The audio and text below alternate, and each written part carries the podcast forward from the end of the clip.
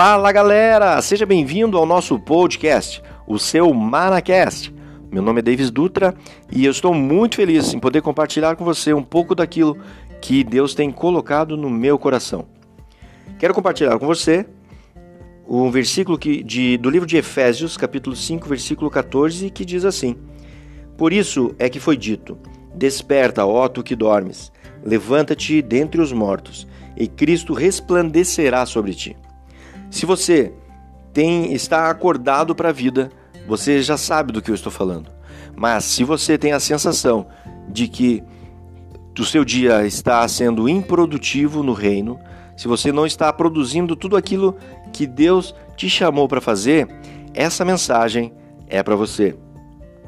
Note que muitas pessoas têm vivido como que se fossem lanternas embaixo da cama.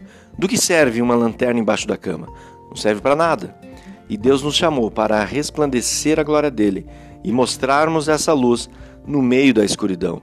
A luz serve para iluminarmos onde há luz, não a treva, as trevas não predominam. E foi para isso que Deus nos chamou, para ser o sal nessa terra, para ser a luz do mundo.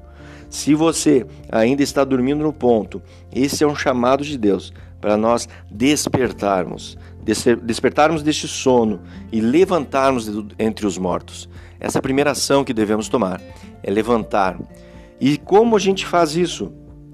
Tome a decisão. Aproveite esses dias de distanciamento social inicie a sua aproximação espiritual. Comece dia após dia o seu relacionamento com Deus. Reconecte-se com Ele e Ele tem muito para falar aos nossos corações. Esse é o nosso maná.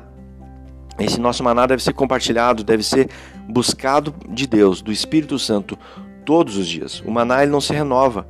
Essa mensagem de Deus, ela deve ser buscada diretamente do trono todos os dias. Isso começa com uma mudança, com uma decisão. Decida mudar. Há pouco mais de 30 dias, eu decidi mudar o meu relacionamento com Deus. Decidi tornar a minha vida muito mais produtiva e isso iniciou-se um pouco mais de quatro semanas. De lá para cá, eu tenho experimentado algo novo de Deus. Tenho experimentado o que aquilo que a Bíblia fala de coisas maiores, que aquilo que eu nunca imaginei que pudesse acontecer. E o Espírito Santo tem revelado ao meu coração. Eu quero te desafiar a se aproximar de Deus, a buscar o maná que vem lá do alto e comece a transbordar na vida das pessoas. Mas a mudança, gente, ela não é fácil.